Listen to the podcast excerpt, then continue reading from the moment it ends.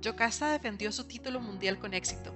La campeona del mundo de la Federación Internacional de Boxeo en las 105 libras, Yocasta Valle, defendió su título por tercera vez el pasado 18 de diciembre contra la campeona de México, Elizabeth López, en la ciudad deportiva Heiner Ugalde en San José.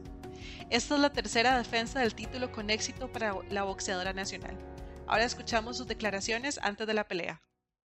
Desde el principio de mi carrera siempre he peleado con mexicanas y son de las peleas más duras que he tenido. Yo sé que esta no va a ser la excepción con Elizabeth, ya que es la campeona de México, eh, como todo va a venir con todo y así son las peleas que me gustan, que yo sé que cuando voy a pelear con una mexicana es una lucha segura.